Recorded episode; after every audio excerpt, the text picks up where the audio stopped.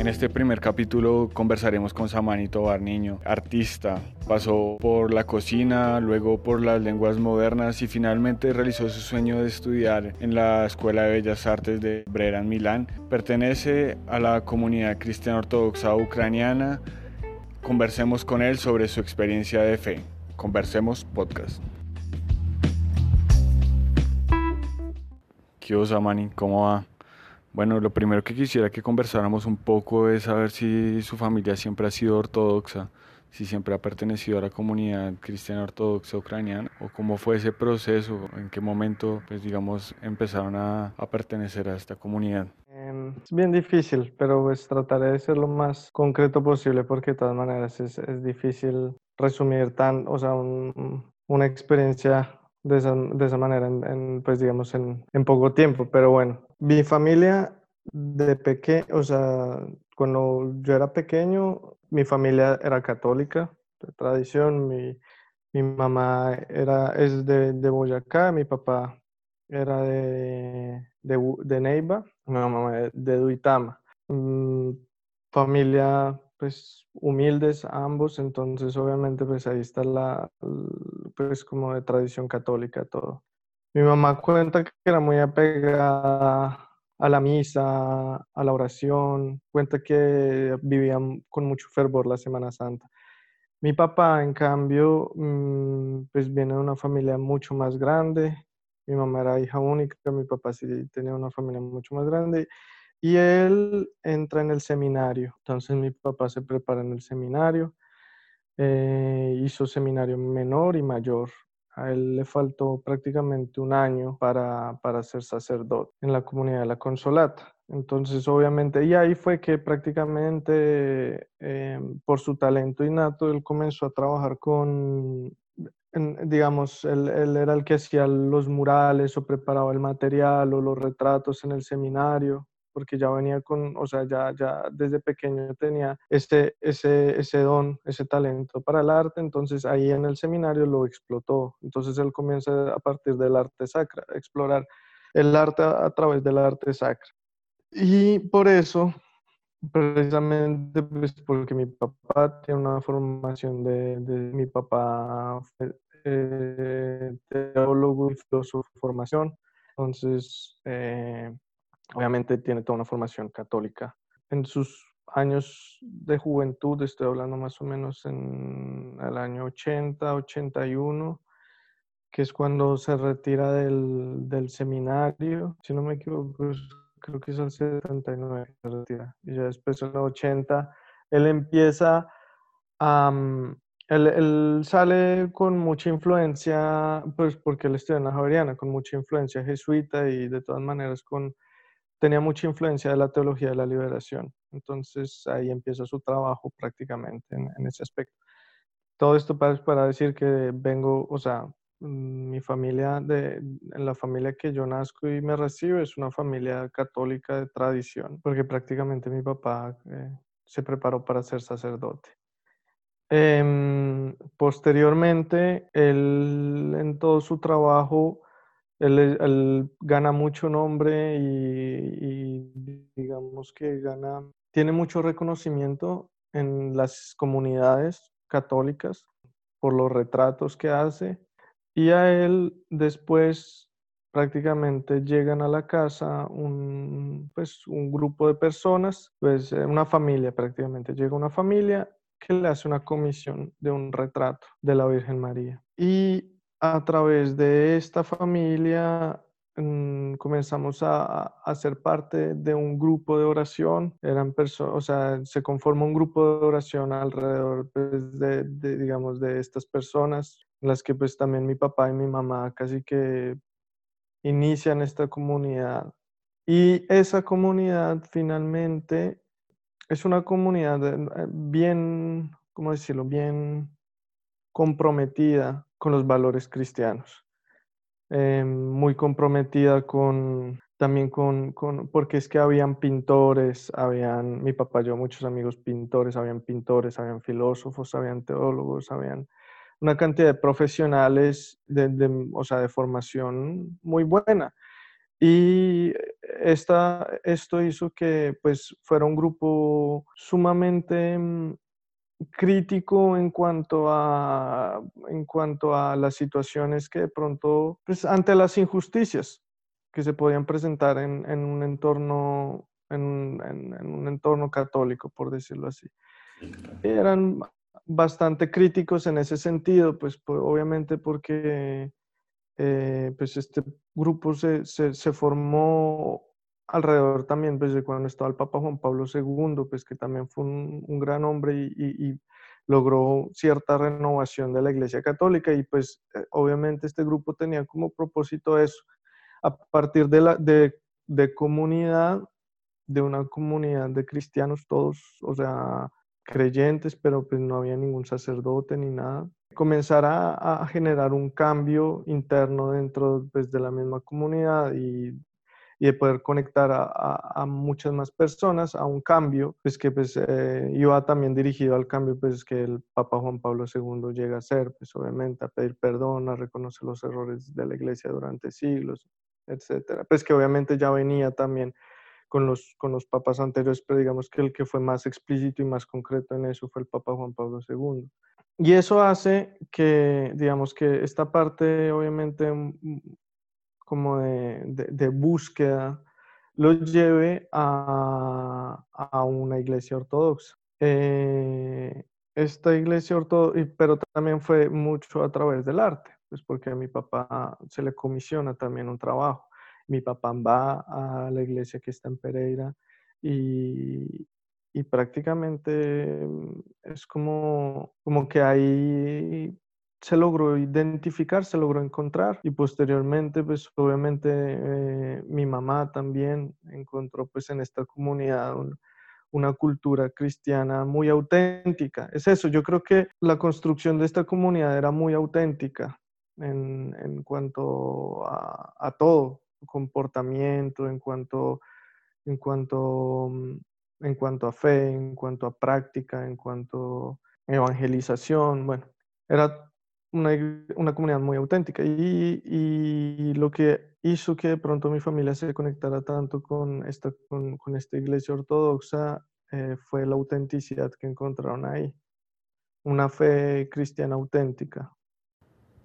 Venga, pero entonces eso me deja una inquietud. ¿Ustedes en algún momento vivieron en Pereira, vivieron con la comunidad de Pereira o cómo fue esa situación?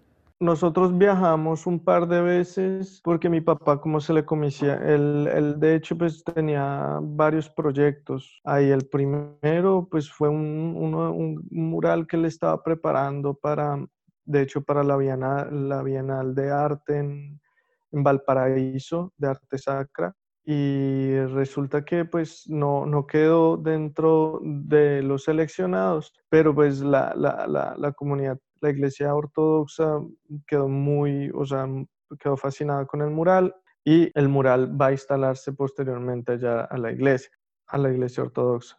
Y, además de eso, pues mi papá tenía proyectos también porque él quería hacer los vitrales de la iglesia, porque la iglesia estaba en construcción apenas, la iglesia estaba en obra. Entonces, obviamente, para un artista, mucho más, obviamente, un artista que, que tiene, es apasionado por arte sacra, que le digan que le encomiendan una iglesia es el mayor logro que usted puede tener. Porque de todas maneras, poder intervenir en una iglesia es de las pocas cosas que yo considero que es un arte total, donde usted no solo se tiene que preocupar de cómo va a pintar o sino todo entra en juego, la luz, el espacio y donde usted llega también comienza a intervenir pues la luz a través de los vitrales o de los mosaicos, que son, los dos sirven para poder direccionar la luz y poder manejar los espacios eh, que, que, son más oscuros. iglesia para un artista es, todo. Claro, eso me, me, deja pensando mucho en el tema de la arquitectura como narración de la teología, ¿no? Muchas veces nosotros creemos que la teología está en los escritos y por eso pues hablan del cristianismo, el judaísmo y el islam como religiones del libro, pero cuando uno realmente analiza, pues su teología también se manifiesta y se comunica a través de otras formas de expresión como la arquitectura. Digamos que en este momento no digo que, que es algo generalizado, pero obviamente el tema de la arquitectura en, arte, en, pues, en, religiones o por lo menos en, el, en el cristianismo, es, digamos, no es tan relevante como era antes, porque es que antes, o sea, la ubicación, la luz, todo, todo era un tema estudiado, todo se estudiaba. La disposición de las columnas, las naves, qué forma iba a tener la, la, la, mm, iglesia, si a cruz latina o a, círculo o, todo, o sea, todo tenía un sentido en el asocio, se estudia absolutamente todo. Entonces, pues porque obviamente cada, cada aspecto tenía un significado y un valor dentro de la articulación de elementos que, que, componían pues, el templo o la iglesia. Entonces, es, es un tema demasiado interesante y más obviamente lo que le digo, de todas maneras un artista ya es, es muy difícil a menos de que tenga una muy buena formación en, diferentes técnicas y en todo, es muy difícil que un artista en este momento se pueda encargar de un solo espacio. O sea, yo creo que es algo que hay muy pocos. De hecho, yo creería que son más artistas, ¿cómo decirlo? De, sí, son artistas mucho más dados a la artesanía que, que de hecho al arte como tal, aquellos que pueden llegar a intervenir en eso, porque pues conocen todas las técnicas, conocen materiales, conocen un montón de cosas, que en realidad en este momento pues el, artista contemporáneo en general, no digo todos, pero pues es, o sea, o sea, ya es un tema que a pocos le interesan, precisamente por eso.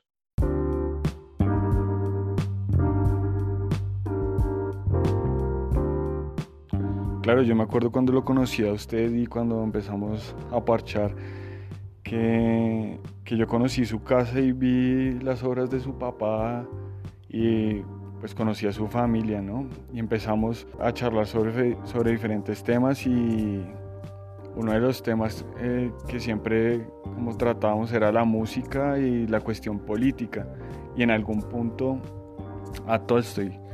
Eh, quisiera que conversáramos un poco cómo llegó a su construcción política, especialmente a conocer a Tolstoy.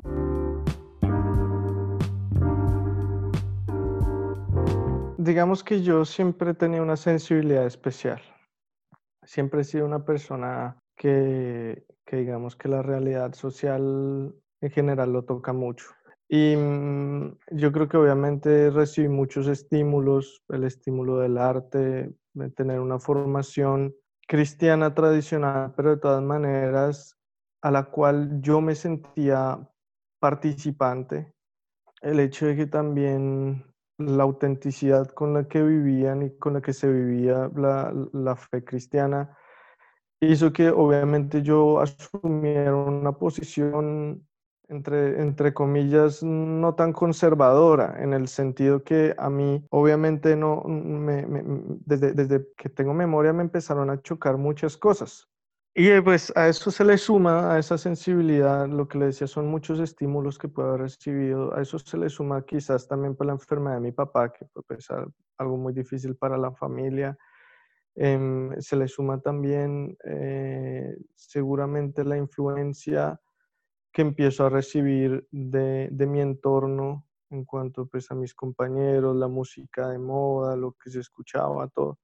Y obviamente es, digamos que son estímulos que, que si verdaderamente uno está conectado, llegan a transformar o llegan a impactar de un, digamos, de, de una personalidad muy polifacética. ¿Qué quiero decir con esto? Como cuando uno es, pues, niño, adolescente, de todas maneras todos los estímulos y las influencias generan demasiado peso. Pero de todas maneras, si yo no tengo carácter, o sea, obviamente dentro de los límites de un carácter que puede desarrollar un, un adolescente, si uno no tiene ese carácter, obviamente los estímulos o las influencias externas lo arrastran y uno termina convirtiéndose en una fotocopia de lo que es otra persona o de lo que el grupo sigue.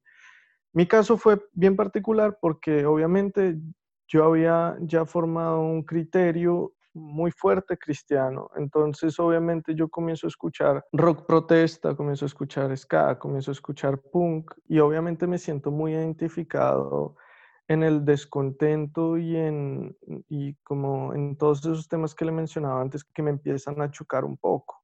Para mí fue bien difícil porque obviamente digamos que aprendí a valorar de cierta manera en eh, eso en mí y es que pues em, no quiero que suene un poco como más que todo como de, de, de, autocompasión, quiero que suene así, pero pues de todas maneras siempre me he sentido un poquito paria o sea, un poquito ajeno muchas veces a las corrientes, a, cómo funciona. Siempre soy una persona que de todas maneras parte de un grupo, se mantiene un grupo, pero siempre de alguna manera nunca logro vincularme porque soy muy polifacético, soy demasiado dialéctica en cuanto a que siempre estoy tomando todo lo que me puede fortalecer mi forma de ver y pensar el mundo.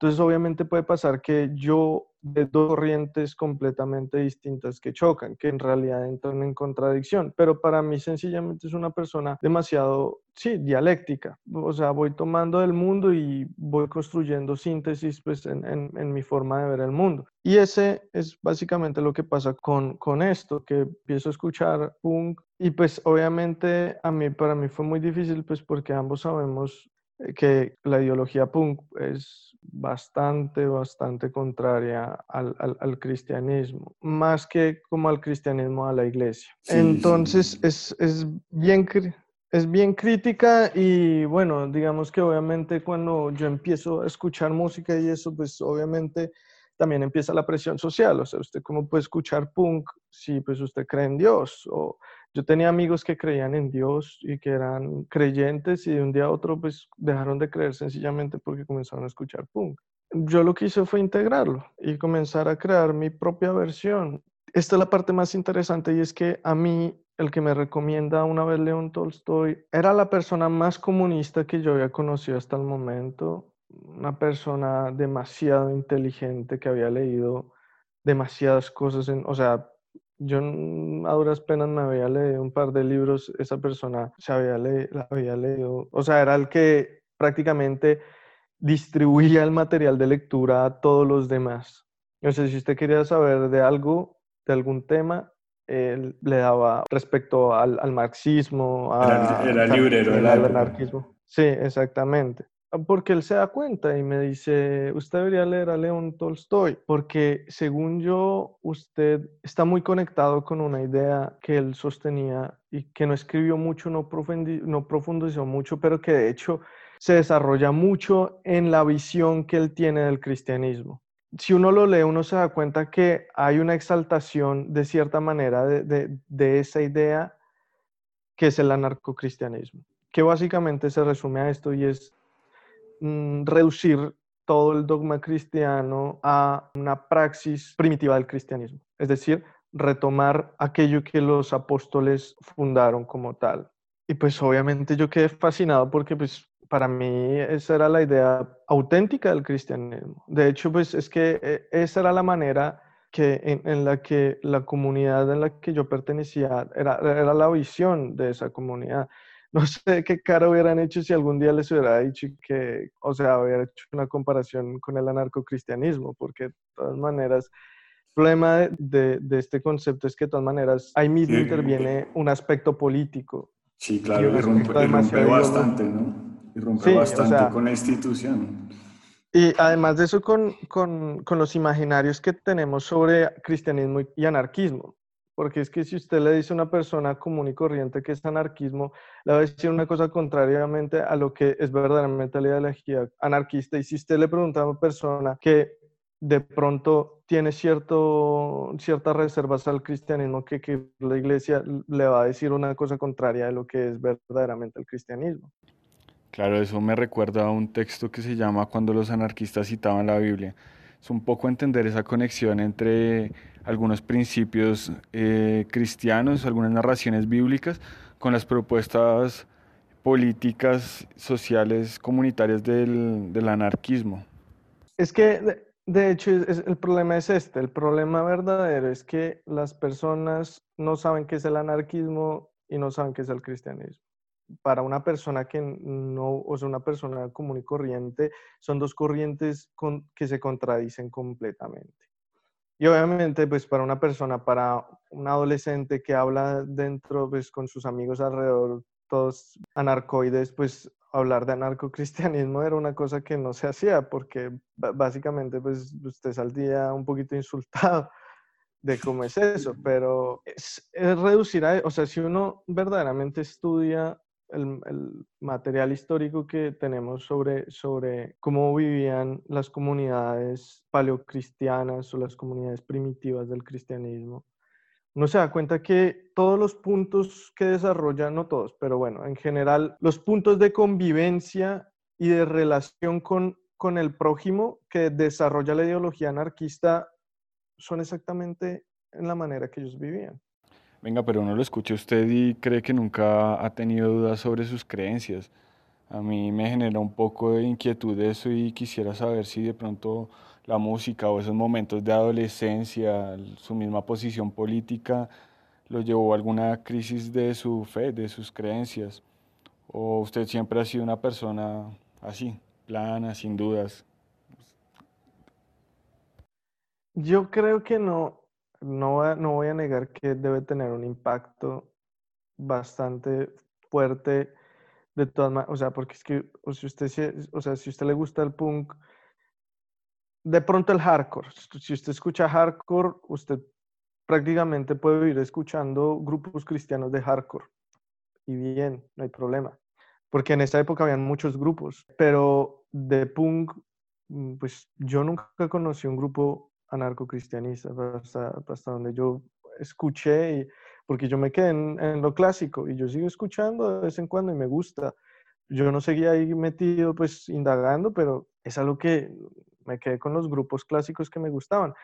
Y obviamente aún para mí es difícil, tengo que decirlo, algunas canciones que tienen pues son bastante críticas. Es bien difícil para mí porque yo prácticamente, pues, hay ciertas canciones que puede que me guste el ritmo y puede que me guste muchas cosas, pero evito no escuchar porque de todas maneras, digamos, tienen esa parte que para mí ya, o sea, ya no logro como asimilar. Pero en esa época, pues lo asimilaba. Pues, decía, pues escucho lo que me gusta y pues, si lo nombra no le paro bolas. Pero obviamente, pues si usted pasa años de su vida escuchando y repitiendo cosas, pues, es, inevitable que algo no se le quede y que de todas maneras en el momento en que usted pueda llegar a una, una, crisis, seguramente usted no se va a dirigir a Dios de la manera que seguramente haría sin ese, ese tipo de influencia. O sea, ¿qué quiero decir? Que seguramente mi temor a Dios o, lo, como usted, o sea, mi relación con Dios eh, puede reaccionar, o sea, puedo reaccionar de diferente manera dependiendo pues, de, de, lo que he sido influenciado o no obviamente. Entonces, yo creo que sí habrá tenido algún peso seguramente, porque pues es, inevitable. Pero, eh, este es el, pero lo que quería decir es que de todas maneras fueron más más que la música, más que lo que pudo llegar a crearme crisis, ni siquiera fue la presión, porque yo ya cuando comencé a tener mis crisis graves de fe, no fueron cuando yo, estaba, yo seguía, digamos, como rodeado de, un movimiento, de una cultura urbana, digámoslo así. No fue en ese momento, fue más cuando me enfrenté a la verdadera vida. Me enfrenté a crisis de mi papá, me enfrenté a la, a la, primera crisis de, de, amor. E, ese cuando me enfrenté a la verdadera vida fue que ya empecé a tener mis crisis de fe. Claro, pero bueno, como hemos venido conversando, usted siempre ha sido como un apasionado por el arte. desde que lo conozco, lo, me acuerdo usted pintando unas cosas que yo no le encontraba mayor sentido, unas pinturas ahí abstractas y un manejo de colores bien extraño, pues para mí, ¿no? Era bien extraño, pero quisiera que nos contara cómo terminó usted estudiando cocina entonces, si usted siempre le interesó el arte. Yo obviamente quería estudiar arte, ¿no? Pues para eso siempre no veía la hora de salir del colegio para estudiar arte. Pero debido pues, a, la, situación de crisis de mi familia, por la enfermedad de mi papá y todo, eh, fue, fue una época de crisis económica bien complicada en mi familia. Eh, y traté de buscar becas, ayudas, todo, pues mm, usted sabe cómo es mi mamá y que ella es mujer que lucha y que busca y buscamos y todo, pero no logramos encontrar. ¿Qué pasa ahí? Em, pues mm, lo acepto. O sea, digamos, yo creo que mi mamá siempre ha dicho que eso fue un regalo de Dios por haber sido humilde. Eso me dice mi mamá, que el estudiar cocina fue por eso. Porque entonces yo comienzo a mirarla, yo siempre dije, pero yo no quiero estudiar acá arte, porque de todas maneras, dentro del arte, con las personas que de pronto de, de mi colegio, que eran arte, pues siempre subestimaron mi producción artística. Siempre una, una, una, una, porque obviamente en ese momento pues uno dice arte abstracto lo hace cualquiera o lo que sea. Y sí, puede que sí lo haga cualquiera. El punto es que de todas maneras eso no quita que usted tenga o no tenga talento. El punto es que, o sea, son diferentes modalidades de, de, acercarse al arte.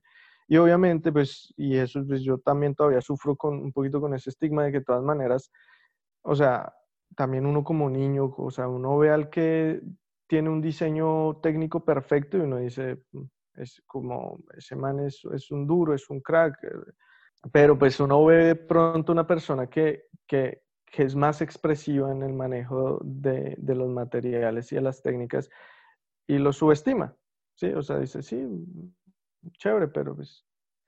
Eh, digamos que ese tipo de, de, de, situación fue la que de pronto me marcó harto, porque de todas maneras, siendo hijo de un artista, pues obviamente eh, eh, mi relación con el arte era muy diferente a la, a la de cualquier otra persona.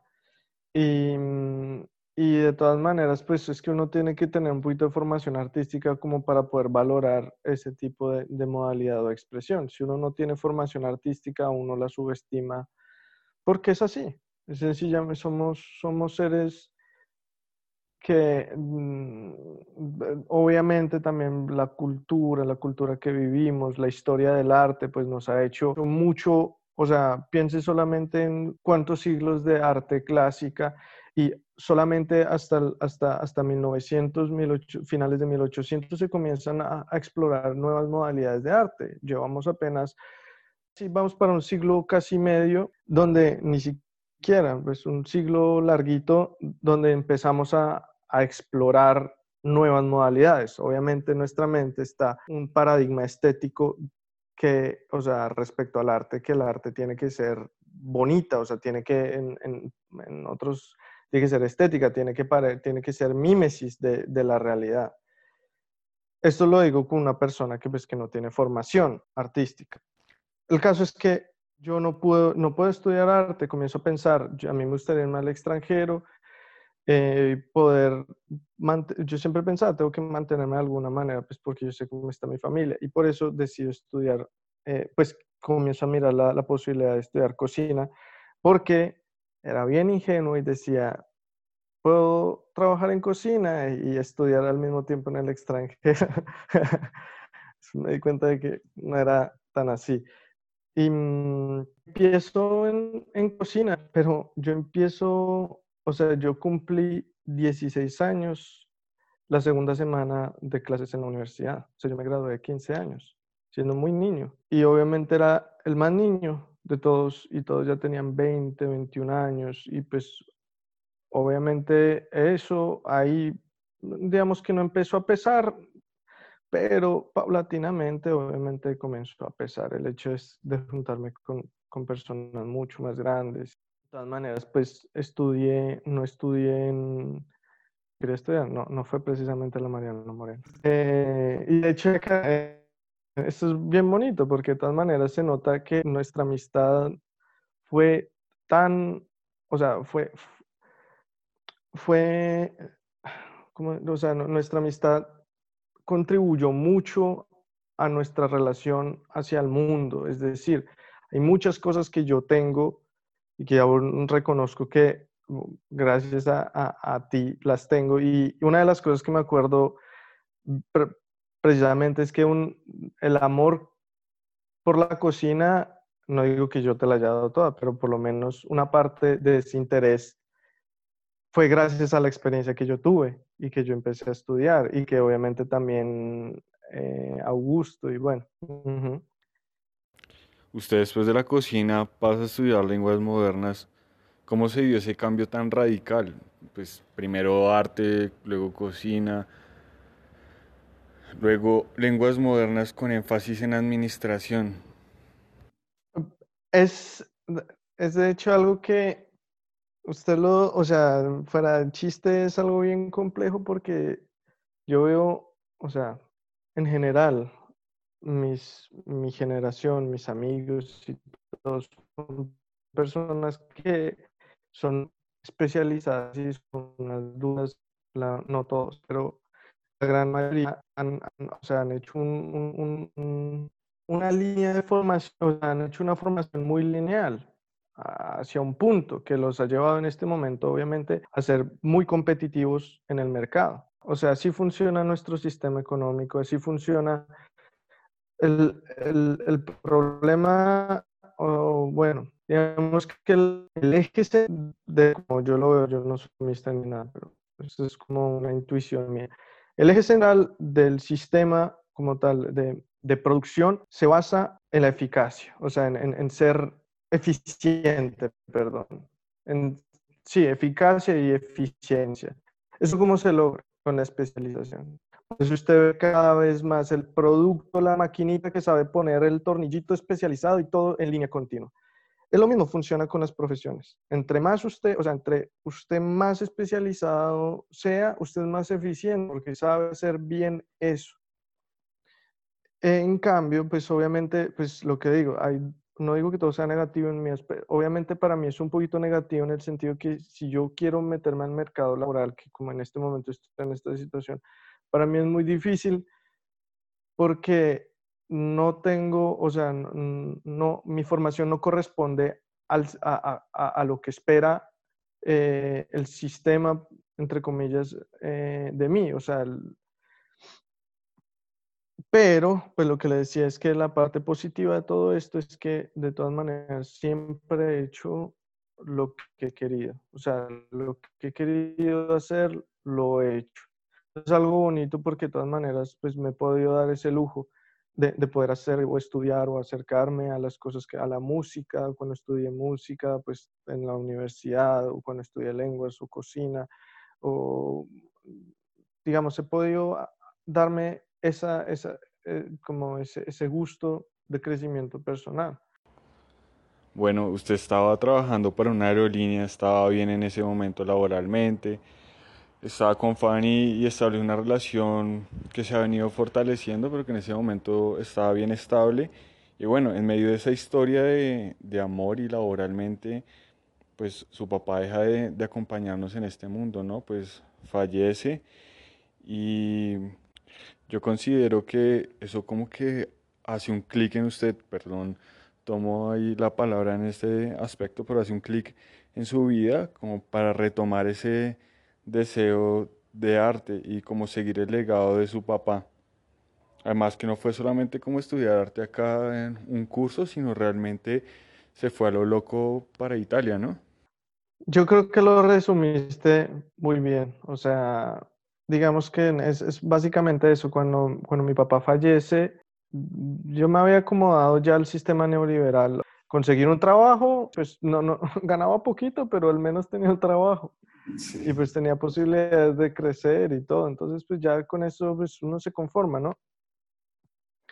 Ya pues digamos que uno, toda, obviamente la formación y todo, como que uno le va lavando el cerebro de cierta manera. No, pues lo va preparando para lo que es la vida real, lo que es la vida laboral real. Y yo estaba muy contento, tengo que decir que ha sido una de las experiencias más lindas. Era un trabajo que me gustaba pero de hecho, o sea, yo no pensé nunca en dejarlo porque me sentí, yo de hecho quería seguir ahí, quería hacer carrera ahí, pero la muerte de mi papá, eh, o sea, era algo que ninguno de la familia se esperaba. Em, y él hace que, o sea, esto hace que, que yo me comience a preguntar sobre mi vida, o sea, a fondo, preguntarme y a, y a decir cómo, o sea, ¿qué vida estoy viviendo? Estoy viviendo la vida de otra persona.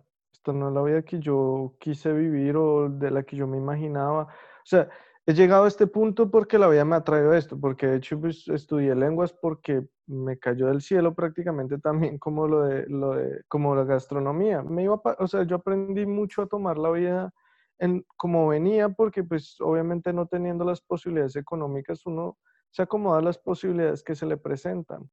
Y de hecho, a una cosa importante es que, digamos, a mí los primeros, o sea, a mí me pagaron casi toda la carrera de cocina, me la pagó la mamá de un amigo mío un amigo de nosotros pagó eso. Entonces, yo siempre como que había aceptado, como que ese es el punto, siempre había aceptado lo que me tocaba. En realidad nunca tuve la oportunidad de decidir por mí, o sea, porque es el problema, pues en, en, un sistema donde no todos tenemos la misma oportunidad, pues solo los que tienen plata pueden decidir.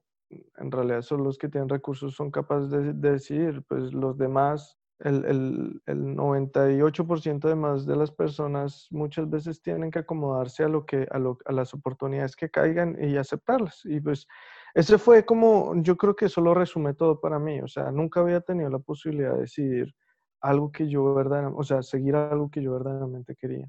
Y, y, y, obviamente el hecho de que mi papá, o sea, se, se muriera para mí me hizo despertar y me hizo darme cuenta que no, o sea, porque él sabía que también mi sueño era ser artista. Y eso me hizo, o sea, me hizo pensar sobre, o sea, sobre la concretez, o sea, ¿cómo se dice? La concreteza. Tengo el italiano metido. El, concreto de la vida y la muerte.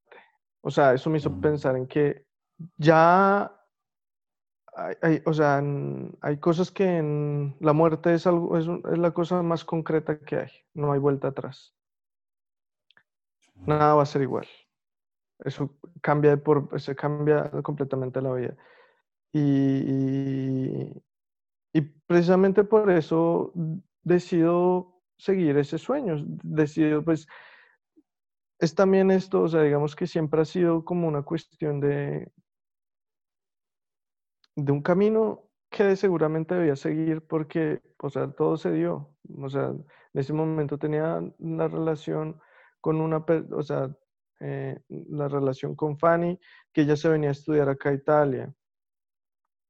Y, o sea, como que todo se fue hilando y todo se fue dando, no, no fue así de la nada tampoco, sino las cosas se fueron dando, se fueron, se fue construyendo poco a poco, se fue hilando.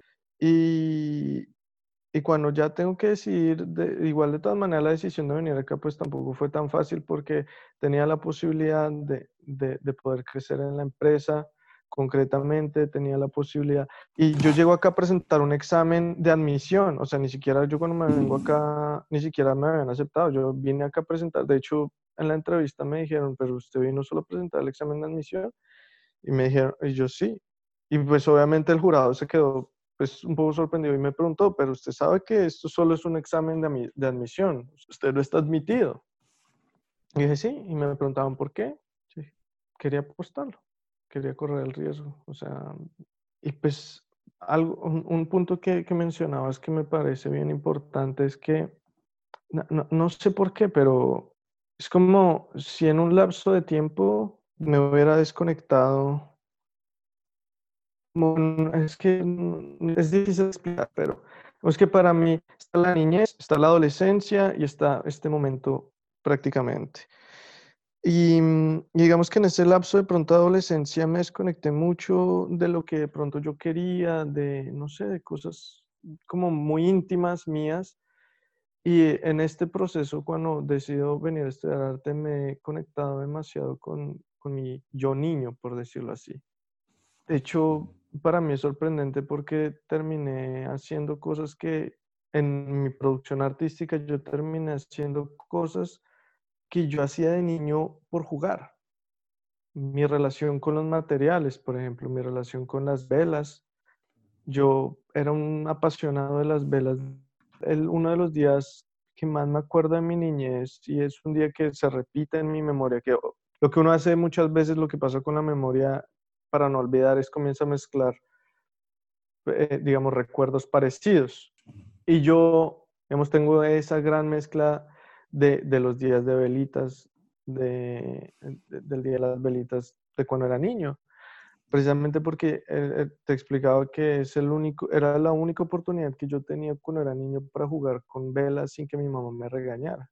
Y mira cómo es la vida, o sea, digamos que la perla preciosa de mi producción es ese material y es el material que más he explotado y es algo que, que, que me parece demasiado curioso.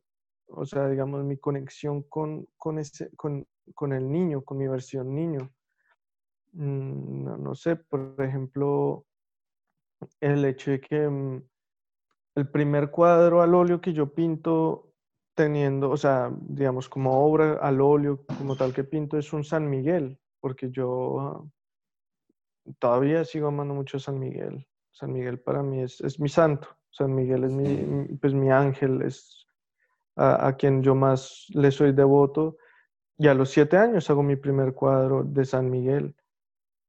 Y obviamente yo cuando empiezo a estudiar arte, no es que yo me ponga, o sea, yo no llegué, obviamente me gustaba la iconografía cristiana, obviamente por toda la influencia, pero yo empiezo pintando otras cosas, empiezo indagando otras cosas, empiezo indagándome a mí, indagando pues la experiencia nueva, todo.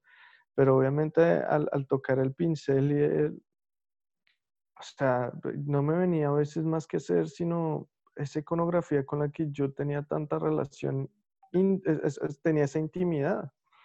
Y, y, obviamente para mí una de las cosas más difíciles fue que, o sea, obviamente estar en una academia, y eso que mi academia no es tan a la vanguardia, digámoslo así, porque pues mm, hay academias en, en, en, Alemania, por ejemplo, donde si usted llega a pintar o llega, o sea, usted lo sacan a patadas del salón porque no va en, en, el, sistema.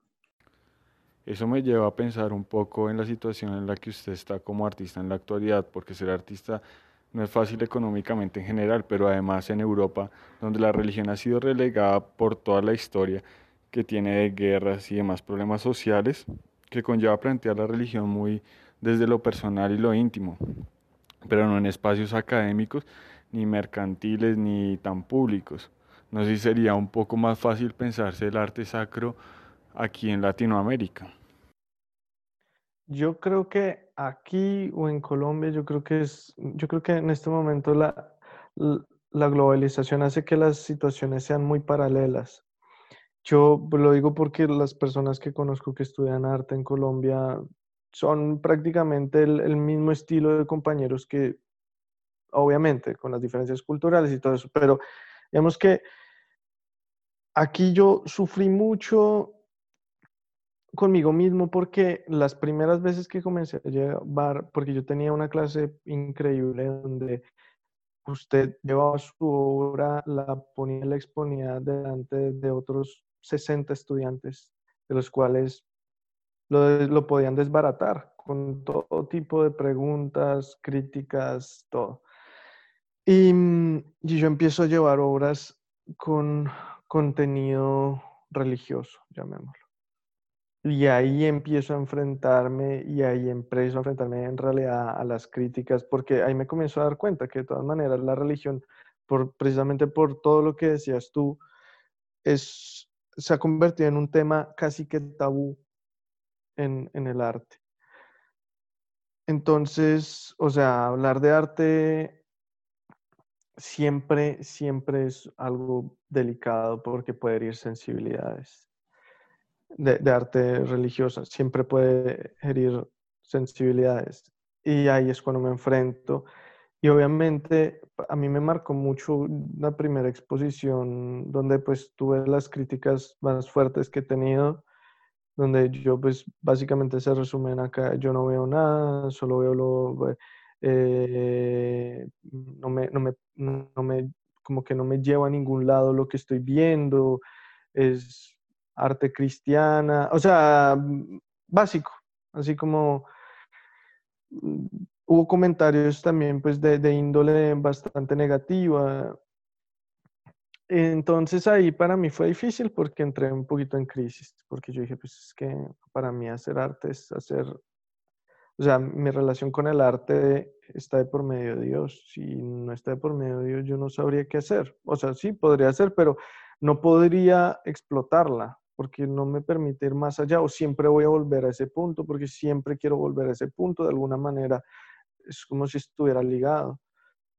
Y, mm, y ahí conozco, comienzo a conocer artistas contemporáneos religiosamente declarados que, curiosamente, uno, el que más me inspiró, se llama Shang Juan, un, pintor, un, artista contemporáneo en general, eh, chino, budista, y es es considerado en el arte eh, contemporáneo como un artista religioso radical, porque todo el arte contemporáneo que él hace eh, y su, propósito o, su esencia es fuertemente religiosa.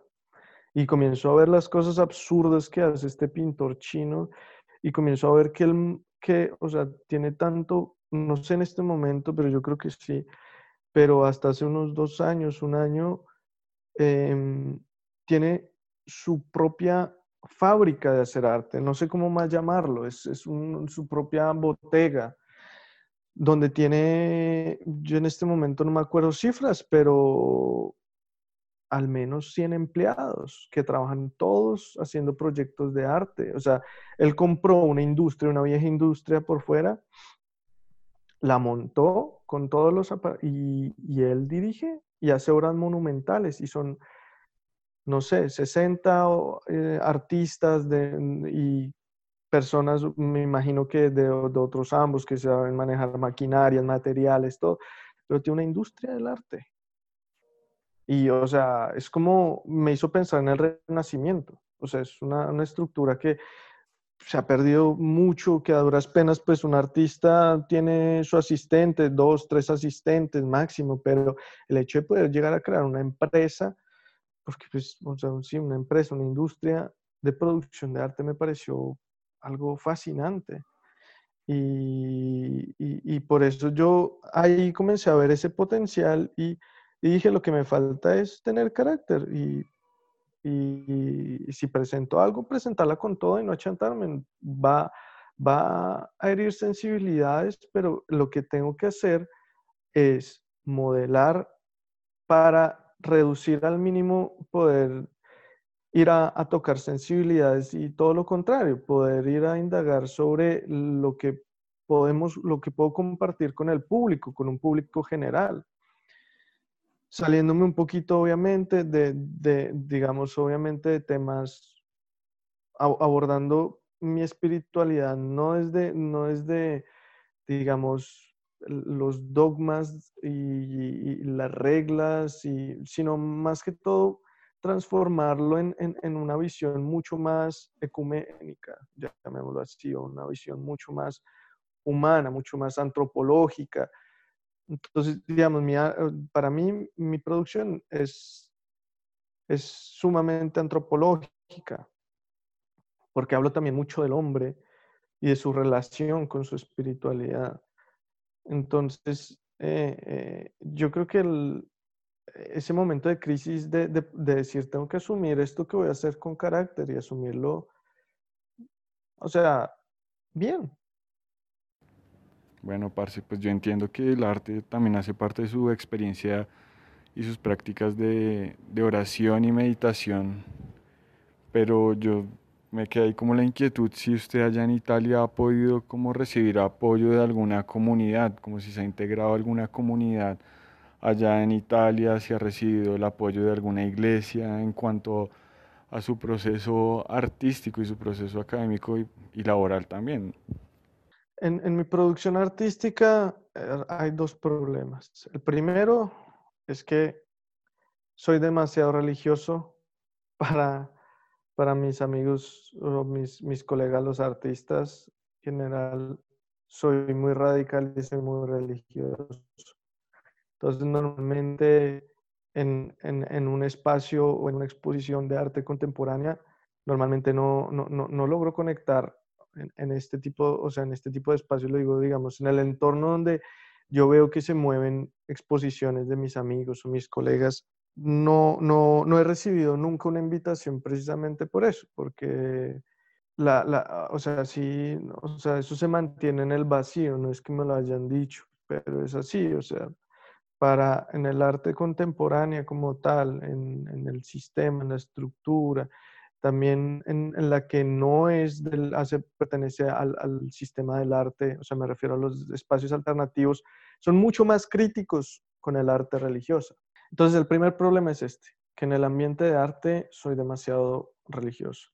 Vamos al otro lado, en, en digamos, donde yo pensé que de pronto podía recibir apoyo o podía, podía conseguir algún tipo de, de patrocinio fue con la, con la comunidad, pues con la iglesia, ¿no? Pues en general con la iglesia, con los museos diocesanos o en las parroquias o así. El problema es que para ellos, para muchos, no para todos, afortunadamente, eh, definen o piensan o tienen una concepción de, de mi obra eh, ¿cómo es que es, una palabra? Subversiva.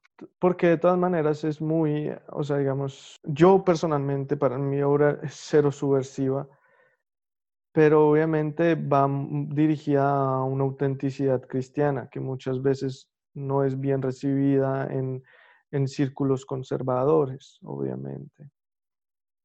el tema de la inmigración, el tema, tantos temas que he ido tocando directo o indirectamente, que de todas maneras en, en, un círculo, o sea, una iglesia, de pronto una parroquia, no se quiere meter en esos temas porque ah, esos temas son políticos. Entonces ahí no nos podemos meter porque de todas maneras yo no puedo, eso es otra cosa. Mi trabajo aparte de ser sacro, eh, tiene un compromiso social muy alto, porque pues es, son las dos partes que me componen a mí, lo mismo que pasaba con el punk son cosas que yo no puedo separar de, de, mí porque sencillamente son dos facetas que tengo, las mis dos, digamos, mis dos facetas más, más, más poderosas en cuanto a, a personalidad. Es, ese compromiso social y es mi, mi relación con, con, mi espiritualidad.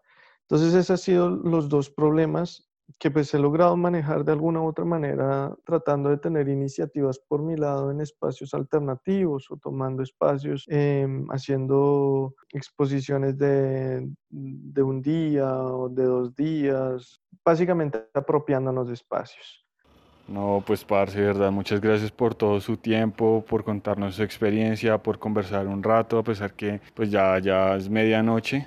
Entonces, bueno, un abrazo, parce, lo quiero mucho. Bueno, invito a las personas que están escuchando a que conozcan un poco sobre la obra de Samani. El link está en las redes sociales de Conversemos Podcast. De nuevo, muchas gracias a usted, a Fanny, por el, por el apoyo y la paciencia. Un abrazo, parce. Quería agradecerle no solo a Pacho por la iniciativa, porque me parece que es una iniciativa muy importante, es darle la oportunidad a que personas comunes y corrientes puedan hablar de su experiencia espiritual que yo espero que de verdad puedan contribuir a la, formación espiritual de otras personas, que mm, hablar de espiritualidad no es necesariamente hablar de religión, sino es hablar de aquella parte interior de nosotros que no es tangible, que va más allá. Claro que sí, Parsi, con mucho gusto. Esa es la idea. Bueno, Parsi, un abrazo.